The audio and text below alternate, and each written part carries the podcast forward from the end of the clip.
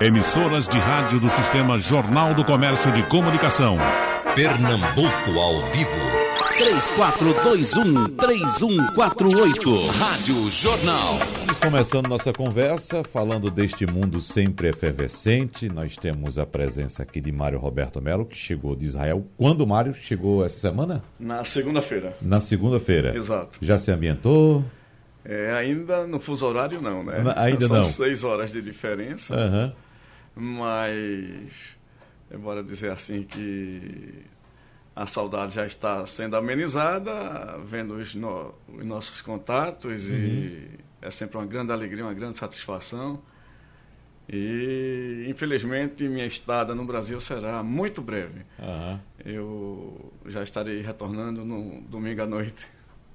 Ô, ô Mário, é, não sei se você acompanhou, eu estava procurando aqui, rapaz, que logo cedo eu vi informação já de um ataque a facadas, acho que foi na Cisjordânia. É, Você, eu- você se desliga de lá? Eu me desliguei, mas é, é muito comum que isso ocorra. E se isso foi na Cisjordânia, eu acredito que tenha sido em Hebron. Uhum. É, eu não estou a par do que aconteceu, mas em, em breve eu poderei lhe informar. Enquanto vocês chegavam aqui e, e se cumprimentavam, eu estava procurando aqui e desapareceu. A notícia na internet vai correndo, correndo, correndo, mas daqui a pouco a gente, a gente encontra, né? Mas estamos também com o professor Thales Castro e com o vereador Jaime Asfora para a gente conversar sobre muitos assuntos de problemas, de conflitos que estamos acompanhando, inclusive bem perto da gente, né, professor Thales Castro? Mas vamos começar por um assunto que está sendo pouco discutido, e eu acredito, é, é, eu vi muito pouca informação a respeito dos 30 anos da queda do Muro de Berlim. Né? E na última segunda-feira, a Alemanha deu início às comemorações dos 30 anos da queda do muro em um ambiente, evidentemente, que vem sendo aí marcado por um clima semelhante ao da Guerra Fria e uma intensificação dos movimentos nacionalistas no mundo todo. Estamos acompanhando isso. né?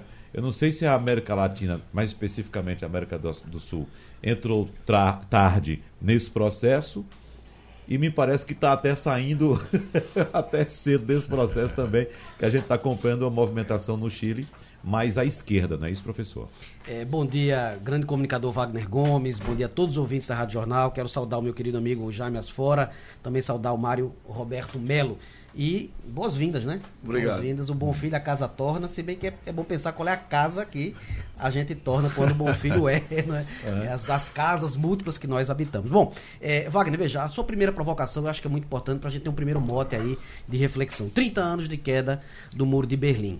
É, o ano de 2019 é um ano muito emblemático porque é, celebra uma série de datas maiúsculas. Por exemplo, é, 70 anos da Lei Federal de Bonn, que é a Constituição alemã daquela época dividida de Alemanha Ocidental e Alemanha Oriental, no caso aí, Alemanha Ocidental. 70 anos também de criação da OTAN, que foi no meio do ano. 70 anos também de criação do Conselho da Europa, que vai é, semear as futuras criações da União Europeia integrativa algumas décadas depois. E certamente também 30 anos da queda do Muro de Berlim. Aconteceu agora em, em outubro, né, no dia 9, e é o marco para as relações internacionais. É a quebra de um paradigma. É a é, é, ruptura de um muro artificial com arame farpado que dividia alemães, que dividia cidadãos, que dividia naturalmente o mesmo tecido social. E aí, obviamente, de forma simbólica, a queda desse muro ele vai repercutir em uma série de outras eh, consequências, não só na Europa, mas também extra-Europa, no sentido de mostrar a força da união, da possibilidade de não mais uma lógica de soma zero, como era no período da Guerra Fria, né? Ou seja, a minha vitória significará necessariamente a sua derrota. Isso é soma zero, né? A- a- após a queda do muro de Berlim, nós temos uma lógica de soma positiva, que é a perspectiva de integração, de cooperação, de tentativa de harmonização dos opostos e chegar a consensos mínimos diante de uma sociedade internacional fraturada e diante, naturalmente, de uma sociedade internacional que clama por respostas de eh, pontes, de integração possível. Então é muito emblemático a gente começar falando da queda eh, oportunamente, não é? De- do muro de Berlim como um símbolo e como um fator político efetivo nas relações internacionais. O senhor concorda que estamos vivendo novamente um, um momento semelhante àquele da Guerra Fria, agora com essa ah, divisão no mundo entre direita e esquerda? Bela observação, Wagner. Eu acho que sim. Agora, uhum. as raízes fundacionais daquele movimento de 45 a 91, e a gente utiliza 91 porque foi a queda da União Soviética, né, efetivamente. Mas ela começa já em Berlim, é, 89. É, ela está começando a surgir novamente no cenário internacional, só que com diferentes atores e com diferentes é, matizes ideológicas e diferentes percepções de mundo, né? Mas certamente eu acho que o mundo hoje vive uma, uma fratura substancial. Os movimentos de integração na União Europeia sendo questionados uh, por movimentos de uma é, direita xenófoba, nacionalista, uhum. que uh, quer romper com esse legado integrativo europeu.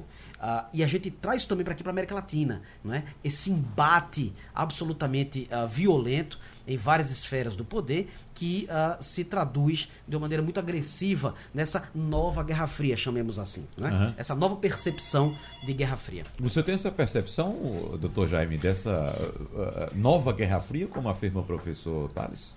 Bom dia a todos. Inicialmente, obrigado, Wagner, pelo convite. É sempre uma honra estar aqui. É um prazer. Queria saudar Mário Roberto Melo, engenheiro, que é filho de um desembargador honrado, sério, é, com quem eu tive a honra de tratar várias vezes, inclusive com o presidente da ABEI. Ele sempre muito solícito aos pleitos da advocacia, desembargador Mário Melo. E meu querido amigo Thales Castro, que é cientista político, advogado, professor é um amigo e é um consultor. Apesar dele não saber, eu estou sempre consultando o que ele escreve, o que ele fala, inclusive aqui. E o que ele escuta, né? E o que ele escuta. mas, mas, o presidente não sabe que a consulta é mútua, né? É ah, que também, alegria, é uma honra para mim, porque eu sou admirador de Thales. Que, inclusive, para os que não, sabe, não sabem, é cônsul horário de Malta, né? Isso. Bem, é, eu não vejo muito assim não, Wagner. Eu acho que hoje o grande dilema em que a gente está inserido, e o Brasil tem um papel, infelizmente, fundamental nisso, um papel negativo é uma discussão entre civilização e barbárie. Né? Eu acho que essa ascensão de governos de extrema direita é, no mundo todo, eu acho que a gente vive um momento é, desse fluxo, inclusive na América Latina. Eu não vejo essa onda esquerdista, digamos assim. Eu vejo, é, inclusive, alguns países que têm governos, governos ditos de esquerda, que eu não acho que são de esquerda, e esse é outro debate para aprofundar mais à frente, como da Venezuela e o da Bolívia, em, em situação muito difícil. Né? Mas, o que, é que eu quero dizer? É, entre é, o dilema, que eu acho que é esse dilema da modernidade contemporâneo, né? como disse Tales, as razões fundacionais dos problemas de hoje, dessas guerras que a gente vive hoje, são outras, né? Foi isso que eu, que eu percebi. Isso, isso. É, e a gente tem esse grande desafio de, de, de conter esses movimentos pró-barbárie, pró é, antidemocráticos, inclusive, movimentos que tendem a dinamitar as democracias. E o presidente Bolsonaro, e mais do que ele, o bolsonarismo, que vai além dele, está inserido nesse contexto. Né? É, não só ele. É, você vê a Venezuela com a democracia dinamitada, né? É, Cuba não se fala, China não se fala, países onde não há democracia. Bolsonaro critica tanto o Irã, critica, critica tanto Venezuela e Cuba a ponto de não chamar os estados, não os governos para posse dele, e foi agora fazer um tour pelas piores, pelas piores, pelas piores ditaduras do mundo, sanguinárias, é, que perseguem mulheres, minorias, como a da Arábia Saudita, como a, dos Emirados Árabes, como a da China, inclusive. Claro que ele tem que ir à China, claro que ele tem que fazer negócio com a China, mas ele não pode, uma hora, dizer que a China promove uma globalização marxista que não existe a globalização nunca foi marxista, ou que a China é uma ameaça é, maoísta, a China há décadas que não é mais maoísta, enfim, mostrando que o, o chanceler dele, além de tudo, é burro e ignorante. É, e a gente tem que se preocupar com isso, então, nesse sentido, sabe? Que governos como o da Polônia, da Hungria é, e o do Brasil e o dos Estados Unidos à frente de todos eles de Trump são governos que não convivem bem com a democracia, que querem solapar a democracia. Uhum. Teoricamente dizem apreciar a democracia e os valores democráticos, os direitos humanos. Mas você tem dúvida, por exemplo, que Bolsonaro, entre dizer que apoia, que respeita a imprensa livre, e entre tentar acabar com a imprensa livre há uma distância entre retórica e prática. Né? Na verdade, ele quer acabar com a imprensa livre. Ele quer a imprensa que o bajule, ele quer jornalista que diga amém para ele. Né? E ele, inclusive, nem esconde é, esses atos que eu acho que são de improbidade. Ah, vou cancelar a publicidade com a Folha de São Paulo porque está batendo em mim. A Globo, a, a, quando a concessão caducar, eu não vou renovar. É, cancela a assinatura da Folha de São Paulo, esculhamba com jornalista, humilha jornalista. Né? Enfim, vai para um, um, café da manhã com jornalistas estrangeiros para fazer o Brasil passar vergonha. A gente tem vergonha alheia quando vê isso, né? Esculhambando, sendo grosseiro com jornalistas, homens e mulheres, inclusive estrangeiros. Então, quer dizer, a imprensa livre, eu digo que é um dos pilares da democracia, né? Então, eu não vejo um presidente, por exemplo, trazendo para o Brasil, mas isso se aplica à Polônia, à Hungria, se aplica a Cuba, Venezuela, à China. Um presidente que não tem apreço pelos direitos humanos, pela democracia, pela imprensa livre e que, por exemplo, desmonta as instituições republicanas. Por exemplo, acabou com o COAF, quer acabar com a Polícia Federal para deixar ela só para perseguir adversários dele né, e proteger os filhos, os Queiroz, os Laranjais da família dele. Né, desarticulou toda a ação de controle é, ambiental ao desestruturar o IBAMA, ao, ao, é, é, ao dar um freio nas ações de fiscalização e as queimadas no Pantanal, na Amazônia, o avanço do desmatamento é prova disso. Desculpe ter falado muito agora na introdução, mas eu acho que a grande luta que a gente vive hoje entre civilização e barbárie, entre preservar as democracias e combater os regimes autoritários, mesmo que eles digam que não são autoritários. Uhum. Você sente algum incômodo se alguém o, o trata por comunista? Não sinto incômodo nenhum, pelo Porque contrário. eu só estou contando os, os, os, minutos aqui, os segundos, para começar a chegar as mensagens aqui apontando o senhor nesse aspecto. Viu?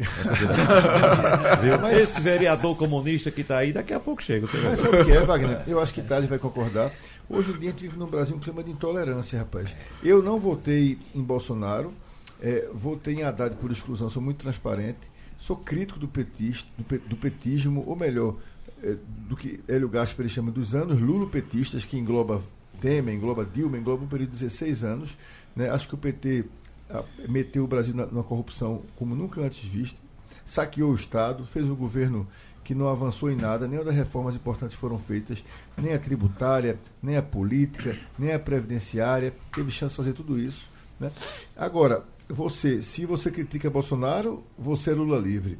Se você é, é, quer seguir pelo caminho do meio, como preconiza Gabeira, você é comunista. Não pode ser assim. Eu acho que é uma distância muito grande entre ser, como eu digo, entre aspas, Lula livre ou Bolsonaro e ser crítico dos dois. Uhum. Eu sou crítico tanto desses movimentos é, que endeusam Lula, mitificam Lula, como desses movimentos que endeusam e mitificam Bolsonaro. São dois mitos. Não existe possibilidade Só que um tá preso ou está solto. Uma terceira via aí não, porque durante o governo petista, quando alguém criticava alguma atitude do governo petista é porque aquela pessoa era de direito ou era tucano. Exato. Agora, se você aponta alguma falha do governo de Bolsonaro, você é comunista e petista. Só tem essas opções no Brasil? Claro que não, né, rapaz? Uhum. Você vê, é, hoje Bolsonaro tem de seguidores fiéis o que ele tinha no primeiro turno. 33%, 34%, 35%. Lavareda estava dizendo isso no debate que eu fui segunda-feira.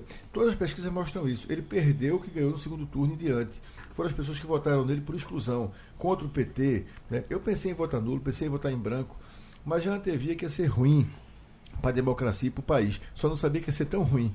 Agora, é, essas pessoas que votaram em Haddad contra Bolsonaro, e como foi o meu caso, e que votaram em Bolsonaro contra o PT, estão órfãs. Eu acho que tem aí pelo menos 60% da população querendo alternativas. Agora, infelizmente, hoje no Brasil, e eu digo isso que se aplica tanto a essa esquerda velha, de PT, PSOL, PCdoB, né, como a os bolsomínios raiz, digamos assim, que hoje é, é, é infelizmente ainda 25, 30% da população. Uhum. Pessoas que não conseguem nem fazer a leitura crítica de Bolsonaro. Veja, tem coisas boas no governo.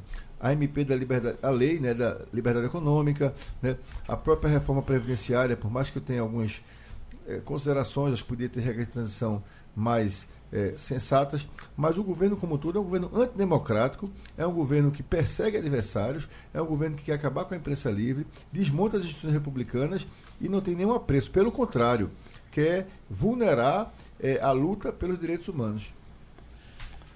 Mário Roberto Melo. Eu... Israel, Jerusalém, Tel Aviv, como é que fica nesse, nesse mundo que estamos vivendo hoje? Fica depois de uma breve, de um breve comentário uhum. acerca dos meus professores, do que os meus professores aqui no estúdio falaram. É, a priori eu quero também dizer Boker Tov, é, um, em, hebraico significa, em português significa bom dia uhum. a todos os pernambucanos e em especial a todos aqueles que contribuíram para que eu aqui estivesse. Um deles é você, Wagner, que me convidou para o programa, bem como a, a OR, que é a Associação dos Oficiais do Exército, onde eu vou ser condecorado amanhã, com a graça de Deus. E também é, através do vereador Salazar, que vai. É, que conseguiu é, colocar o nome do meu pai na rua daquelas duas torres da Ilha do Retiro no próximo sábado. Parabéns. E, obrigado. Uhum. E é, em relação ao que os meus dois nobres amigos aqui disseram, eu, para conciliar, eu fico entre os dois é, em, em relação ao muro de Berlim.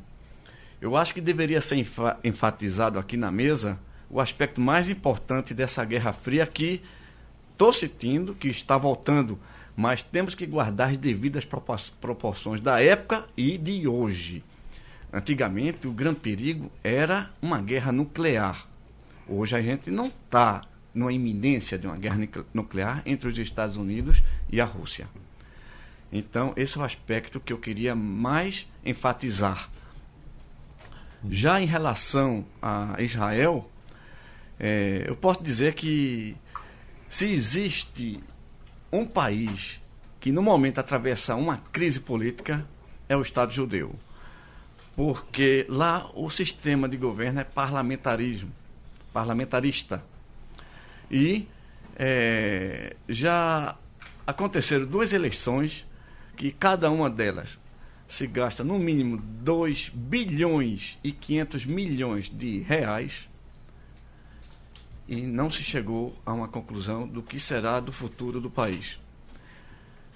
Chegamos a dois resultados praticamente idênticos, onde Benjamin Netanyahu conseguiu 35 cadeiras na última eleição e Benny Gantz também 35. O grande problema em Israel é formar as coalizões. Há um problema de ego entre os parlamentares, entre os Haveres, que nessa que seria os deputados daqui no Brasil, e eles são muito radicais e é, intransigentes, eu diria, para guardar os votos da próxima eleição. Ou seja, um deputado que apoia a extrema-direita, é, ele não vai querer negociar com Benny Gantz, que é de centro-esquerda. Não é de esquerda, é centro-esquerda. Uhum. O partido... movimento azul e branco, né? Exato. O movimento lá esquerdista é o Meretz, que, por sinal, eu era do Meretz quando eu cheguei. Mas depois de todos os atentados que ocorreram, eu passei a ser de centro. E eu não posso negar que eu votei em Benny Gantz por ser de centro. É, eu não vejo solução no momento e quem está com a bola é, para fazer o jogo, no momento, é Benny Gantz. Benjamin Netanyahu já entregou a pasta ao presidente Rivlin e ele devolveu para Gantz. É, eu também não acho que tem a solução, porque o único meio de formar essa colisão é que é de se unir a Benjamin Netanyahu e esse aí é o maior, é, é, bora dizer assim, eu esqueci a palavra em português, me ajudem aqui, é, é Esforço, empenho? Não, não, é, é, é, é o Oi. Deixa eu deixar claro aqui também para o nosso ouvinte que Mário, você está há quanto tempo em Israel? 30 Mário? anos. 30 anos. Então, Mário hoje, sempre que ele vem aqui é preciso a gente deixar claro, Mário hoje ele pensa em hebraico e traduz é para o português. É verdade. Então ele tem dificuldades de fato de lembrar algumas palavras em português. É, no momento eu esqueci a palavra que eu queria dizer ela, a, acerca de Benjamin Netanyahu, onde ele é egocêntrico. Certo. Me lembrei. Uhum. Ele é muito egocêntrico e não vai permitir ser um ministro de Benny Gantz. Ele quer ser também primeiro-ministro e quer dividir o governo em dois anos para cada um. Agora, não obstante que existe esse aspecto, existe o outro que para qualquer outro ser humano não seria relevante. É de quem será o primeiro. Ambos querem terminar o mandato, não querem começar o governo. E daí a necessidade de, do meu ponto de vista, de ter uma terceira eleição, que é um caos econômico para o país. Cláudio Nunes do Recife está dizendo: esse vereador comunista está falando besteira, até o desmatamento é culpa de Bolsonaro. É por aí, viu? É por aí, não vou citar tudo não, porque tem coisa que não dá pra gente publicar não, infelizmente. Veja, não, desculpa, Wagner, não interrompi. Não, fica à vontade. O desmatamento não é culpa de Bolsonaro, evidentemente, mas que aumentou no governo Bolsonaro todos os índices, estudos, todos os cientistas, todas as instituições, todos os analistas mostram isso. Não são os países de fora do Brasil que querem a Amazônia para eles, não. São dados de cientistas brasileiros, do INPE, são dados de professores, são dados de técnicos do IBAMA, são dados de pessoas até de direita é, que votaram em Bolsonaro, como um amigo meu que é um procurador é, federal, é, que é extremamente competente como, como advogado, como procurador, mas também na área ambiental. Foi procurador do IBAMA há muito tempo muito tempo. Esse cara eh, votou em Bolsonaro. Eu prefiro não citar o nome, mas ele faz uma análise longa explicando como aumentou. E aumentou por um motivo simples.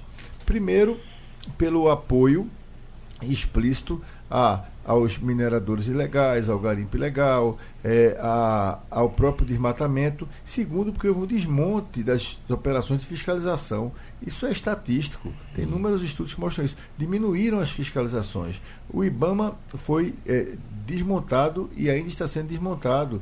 Há uma série de movimentos contrários a isso, mas infelizmente o governo agora levou um tranco é, da comunidade internacional até para entrar, o Brasil realmente entrar de fato e não ficar só na retórica e de fato assinar o acordo Mercosul-União Europeia, ele precisa ter um compromisso maior com o combate aos desmatamentos na Amazônia, no Pantanal, que aumentaram agora em 144%. Né?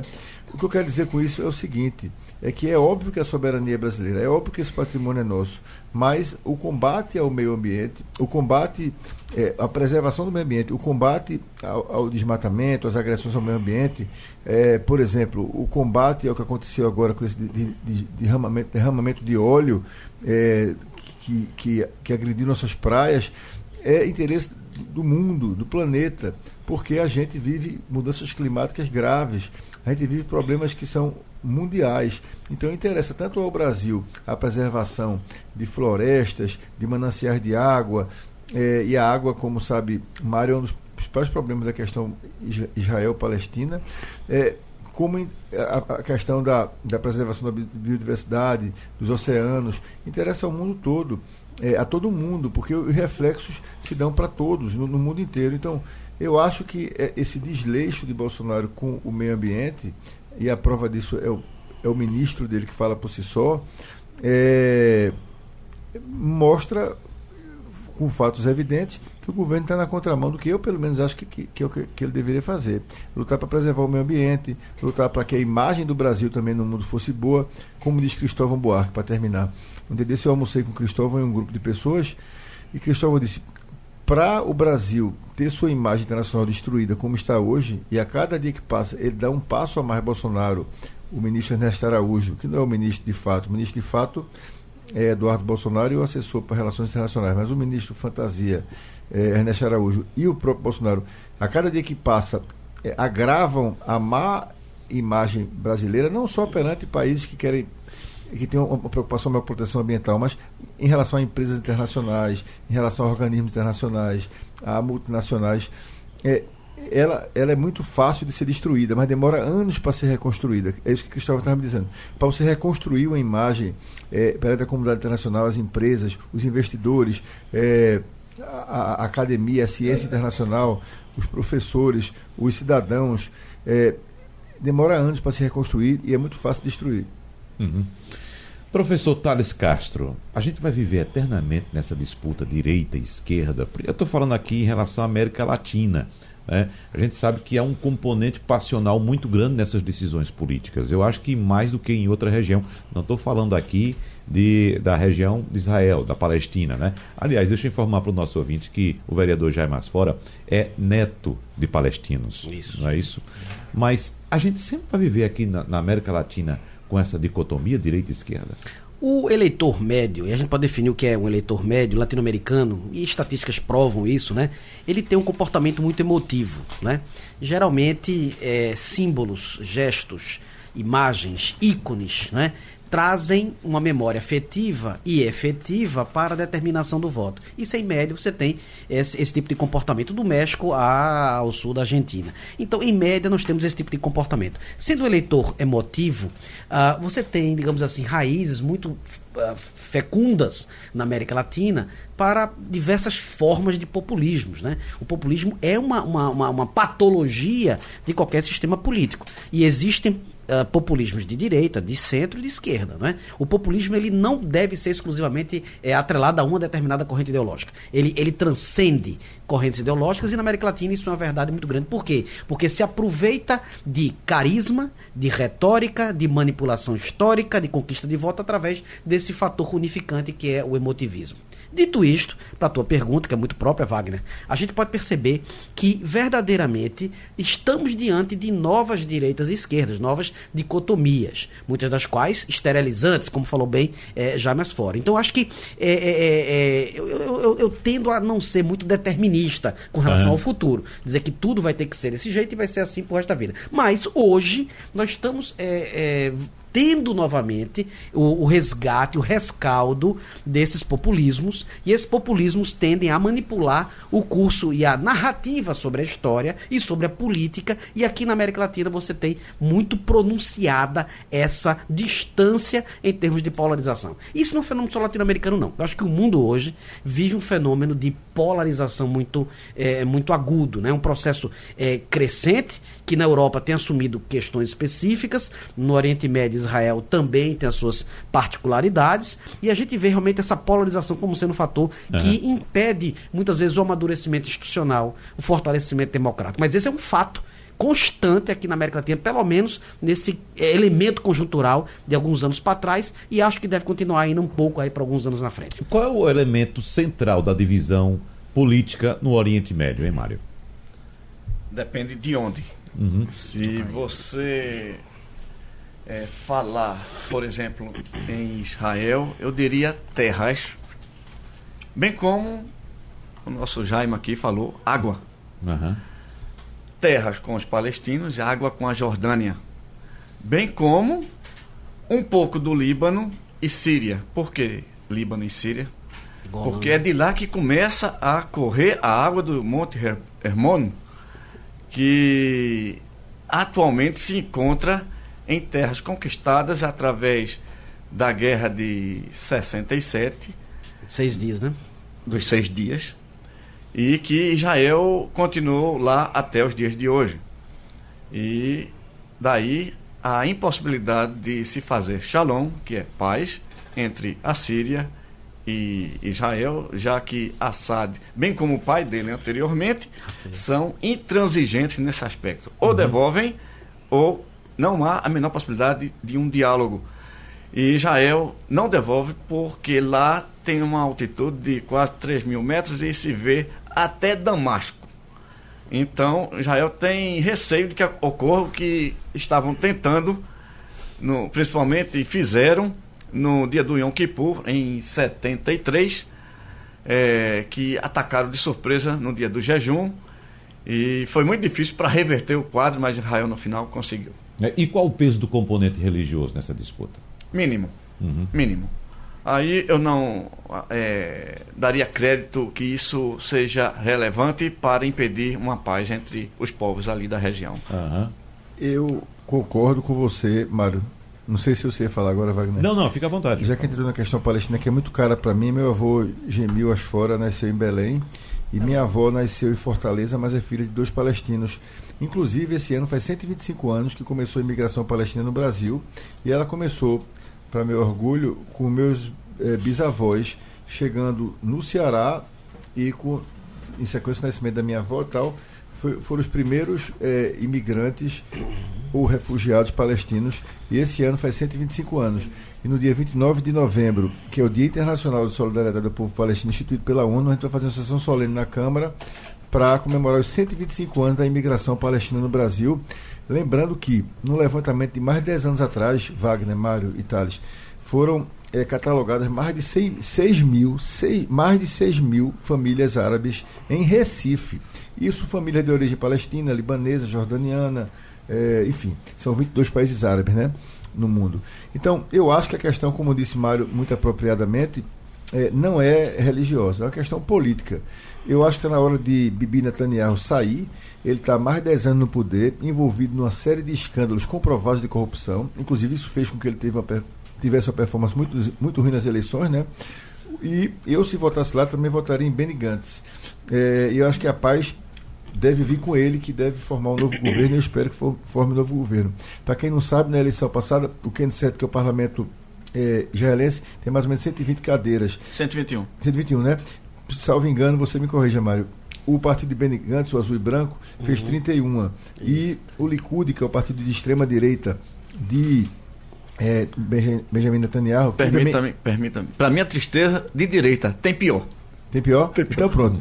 Mas não é à toa que Bolsonaro idolatra tanto ele, idolatra tanto Trump, para não perder o viés de falar mal de Bolsonaro, o hábito, o vício, e levar e levar lapada, né, Wagner? Uhum. Mas tô brincando. Então, assim, eu espero que ele forme um novo governo, Thales, e esse governo caminhe é, já que um teve 30 cadeiras, outro teve 31, né, o de Benigans teve uma a mais, nenhum deles formou maioria. Então vai ter que procurar os partidos de esquerda, os partidos árabes. Os é ortodoxos, bem, né? É, é bom dizer que os partidos árabes fizeram, salvo engano, 13 cadeiras e já declararam apoio à formação um governo, a fazer parte do governo com Benigans. O que é que vai fazer qual é a solução que todo mundo, eu acho que é sensato, preconiza para lá? É o que a ONU chama de dois estados para dois povos. É, é o Estado de Israel que tem todo o direito e legitimidade de continuar existindo, com fronteiras seguras, com sua soberania, existir lá em 67% da população e na Cisjordânia, na faixa de Gaza, que representam 23% da população, 22,4%, conforme preconiza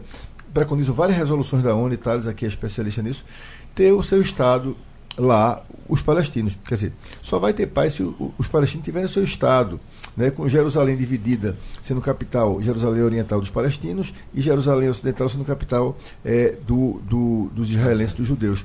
Então, eu acho que isso é possível, mas com Netanyahu não é possível. Às vésperas da eleição, ele, de maneira translocada, disse que ia anexar o Vale, da, o vale do Jordão, que é um terço da Cisjordânia e faz fronteira com vários países árabes, é a porta de entrada para vários países árabes. Quer dizer, ele é um maluco, ele é um cara, um cara que, inclusive, acho que se viu diante de Minas perder as eleições e começou a tirar para todo lado. Então a gente tem que apostar, eu acho, numa solução que preserve o Estado de Israel, mas que traga paz para os dois países. E só haverá paz com dois estados para dois povos com os dois com fronteiras seguras, a questão da água resolvida e também a questão dos refugiados palestinos, porque tem muitos palestinos que saíram de lá expulsos das suas casas, é, porque não tinham mais condições de viver em função da legislação, de políticas de Estado é, repressoras, como foi o caso do meu avô, os refugiados, dentro do conceito de refugiados da ONU, poderem voltar também para fazer parte do Estado palestino.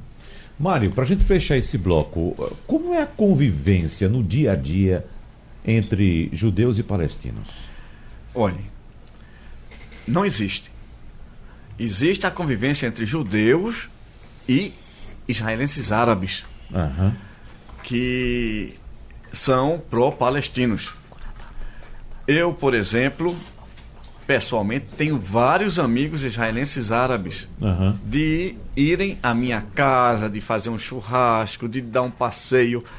E principalmente quando eu viajo ao, ao exterior, como o Egito, é, ou ali na Riviera do Sinai, eu sempre procuro sair com eles porque me sinto seguro de estar no país árabe, que é tido como inimigo de Israel. Sim. Na presença de um que fala a língua e que pode amenizar qualquer problema futuro. Uhum. Bem como é, não tenho nenhum problema de ideologia contra os árabes da região. É, obviamente, é, eu acho muito importante falar, e o doutor Jaime não se expressou, é o lado radical palestino, que é o Hamas e a Jihad Islâmica. Esses sim fazem muitos problemas para é, um consenso no processo de paz. Uhum. Israel hoje em dia não há com quem falar lá, porque a pessoa que eu muito admiro, Abu Mazen, é, aqui é conhecido por Abbas. Mahmoud Abbas. Mahmoud Abbas. É, não tem mais força, não tem poder eu, de fogo. Daqui a pouco eu quero lhe pedir a parte, como diz na Câmara. Eu defendo exatamente o que você defende. Se eu fosse eleitor lá, eu defenderia a, a, o partido e o governo e a posição política de Mahmoud Abbas, que é a mesma de Arafat, que esse ano é, faz 15 anos que nós o perdemos, Arafat. E aqui em Pernambuco tem um movimento mais radical Paz, que né? defende a política e a, e a, e a é, Prêmio Nobel da Paz. Muito, muito bom, Otário. Muito obrigado. Que defende, e a Palestina no mundo todo, que são minoritários, felizmente, que defendem a, a, o Hamas. São partidos políticos, né? Quer dizer, eu acho que o Hamas é um partido é, inconsequente, é, terrorista. O Hamas é um partido que não contribui para a paz, violador de direitos humanos. É, é um movimento é, ditatorial que governa a faixa de Gaza. Mas isso era só uma parte, eu concordo com você. Concordo com você, Mário. É, obrigado por ratificar. E eu diria mais um, um pouco sobre Abu Mazen. É um homem inteligente, capaz, e é uma pena que os Estados Unidos e a ONU não fortaleçam a esse homem. Exatamente, rapaz. Só a Europa. Mas no governo Trump não dá para se esperar mais do que isso. Minha, eu tenho duas esperanças na minha vida é, em nome das minhas filhas de 3 e 6 anos, que Bolsonaro não se reeleja e que Trump não se reeleja.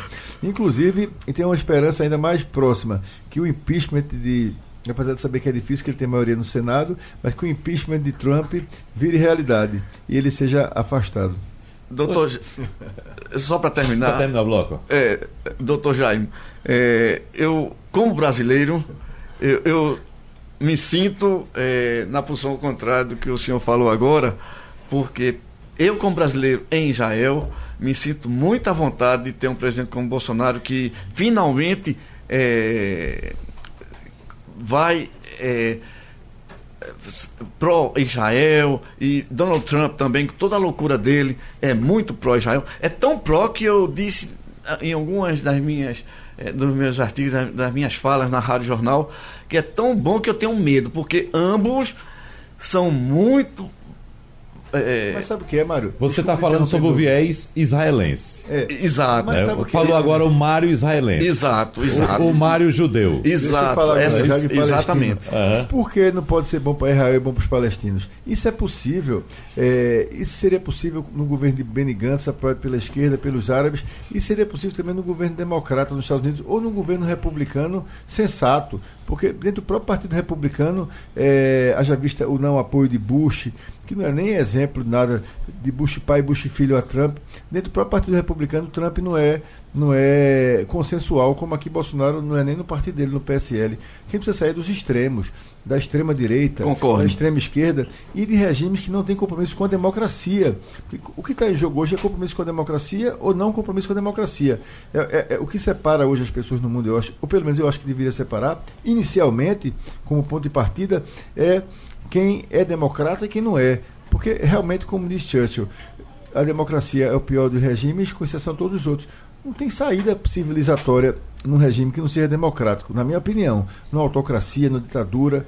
E é isso que a gente tem que combater. Com o professor Thales Castro, eu queria pegar uma frase aqui de Mário Roberto Melo, acho que ainda no primeiro bloco, quando ele se referiu à, à Guerra Fria, e, e, discordou, acho que do professor Thales Castro, que é, apontou que estamos vivendo um, um momento semelhante como aquele da Guerra Fria, mas ele discordou no quesito a uh, possibilidade de guerra nuclear, né, que Estados Unidos e Rússia não se movimentam nesse sentido. Foi por aí, não é? Isso? Mais ou menos. Eu não uhum. discordei. Eu disse que deve guardar as devidas proporções. Ah, sim, pronto. Ótimo. Muito obrigado pela, pela colocação.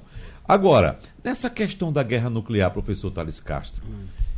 e o Irã? O papel de Irã, que passa cada vez mais a enriquecer urânio e desenvolver equipamentos, uh, dispositivos que enriquecem o urânio cada vez, eh, de uma forma cada vez mais veloz. Vamos lá, o Acordo Internacional de Monitoramento, de Vigilância do Processo de Enriquecimento de eh, Urânio de 2015, ainda na gestão Obama, era um acordo interessante sobre o aspecto aí da comunidade internacional.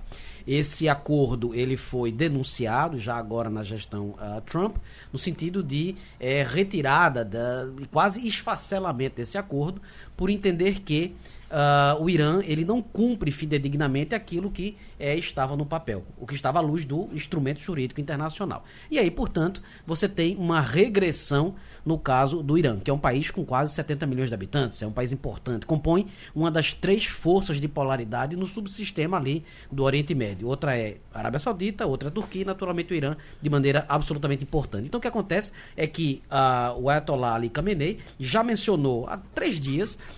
que, naturalmente, vai começar a novamente enriquecer urânio, ou seja, numa flagrante é, violação das expectativas. Porque existe a lei e existe o espírito das leis, vereador. Uhum. Né? E o espírito, mesmo de um, de, um, de, um, de um acordo de 2015 fraturado, era de cumprimento, naturalmente, às determinações da ONU, em particular da sua Agência Internacional de Energia Atômica, que tem sede em Viena. Então, o que acontece? Ah, com essa flagrante ruptura da lei e do espírito da lei, naturalmente, nós estamos numa situação de extrema fragilização, com impactos para todos os países do Oriente Médio, uh, em particular uh, para aqueles mais próximos, e que naturalmente mostra uma possibilidade de termos uh, um país com eh, enriquecimento de material físico para uso uhum. militar, para uso de ataque. Me permite abrir um, um, um parêntese aqui para a gente informar a respeito de um momento importante da economia do Brasil, que é a, o leilão do pré-sal da sessão onerosa do pré-sal. E me parece que foi um negócio muito abaixo da expectativa, Castilho. Pois é, Wagner. Fez, terminou agora, apenas dois dos quatro campos foram arrematados. É, não houve oferta para dois campos e foram arrematados pela oferta mínima, uhum. todos dois. Então, a estimativa de recebimento do governo não vai ser mais de 106 bilhões, mas apenas de 70. Significa que todas aquelas contas de redistribuição para estados municípios e vai ter que ser feito. Uhum. Então vamos ver Vai ter que ser refeita então. Aliás, tudo. desculpa, vai ser refeita uhum. porque nós temos aí 30 bilhões a menos da expectativa. Uhum. De certa forma foi bom porque a Petrobras conseguiu manter a estratégia dela de ser dona daquele campo, uhum. mas do ponto de vista de expectativa do governo foi até certo ponto frustrante. Foi frustrante. Quem esperava 100 chegar a 70 não é uhum. é um bom número. Exatamente. Obrigado, Castilho, pela informação. Deixa eu só dar bom. um detalhezinho sobre petróleo, pré Pois não. Se o barril do petróleo atinge 80 dólares uh, o valor do tipo Brent, naturalmente boa parte das prospecções e explorações do pré-sal não se tornam economicamente viáveis. Isso. Então, quando, como o barril hoje está na casa de 59 dólares, uhum. 60 dólares mais ou menos, você está com uma margem muito delgada para o investimento de longo prazo, como é naturalmente a parte desses poços, desses, dessas jazidas de petróleo no pré-sal. Então, também tem um lado mercadológico aí de, de uma, uma, margem muito fina é. com relação a esse dado concreto. Agora, aproveitando, professor, colocando o petróleo na nossa conversa, o petróleo a gente sabe que foi um, um, um motivo de disputas entre nações durante longos anos. Mas o que a gente está observando, inclusive nesse leilão do petróleo, algumas empresas que vieram participar do leilão já se colocando em relação ao preço, Isso. que estava elevado,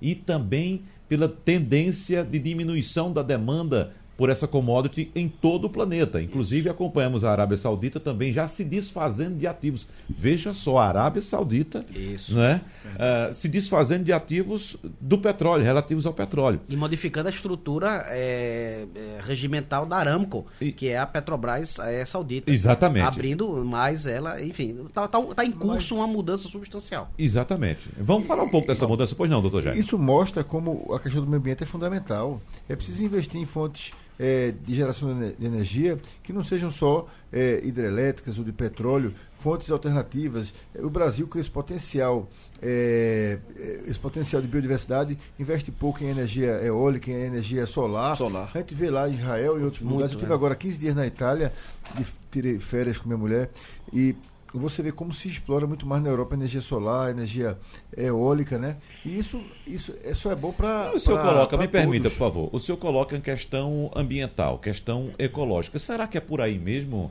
Porque o que a gente percebe é que é um avanço da tecnologia muito grande e o surgimento de fontes alternativas de energia. Eu acho também. Eu acho, eu concordo. Eu, eu, não, verdade... eu, sinceramente, eu não vejo essa preocupação com o meio ambiente, não. Eu vejo a preocupação mais com a, a, a, energia limpa, renovável e muito mais barata. Eu concordo com você. Você viu a coisa pelo outro viés e de maneira uhum. muito mais eh, bem elaborada. Me chamou a atenção, por exemplo, no hotel que eu fiquei em Siena, que tinha um estacionamento grande de carros.